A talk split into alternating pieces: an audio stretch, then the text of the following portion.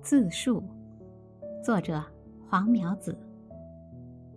糊里糊涂活了八十多年，越到老，对写字作画越感兴趣。这倒不是为了别的，只因为这世界没有老人奥运会，即使有，我的体力也无分参加。倒觉得写字作画这玩意儿，比搓麻将、玩桥牌来的有趣些。我从小就是个没正经的人。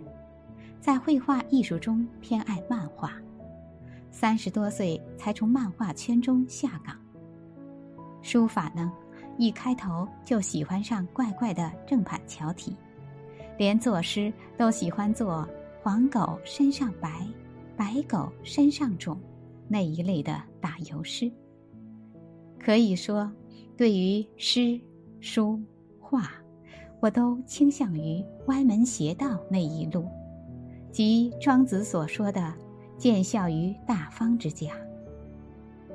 人老了，经风雨见世面之后，才略有转变，但根子不正，还只是个非驴非马的野狐禅。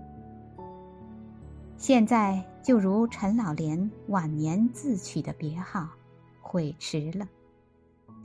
不过，艺术本来就是一种心灵游戏。自己闹着玩之余，和爱好此道的人打个哈哈，也就满足了。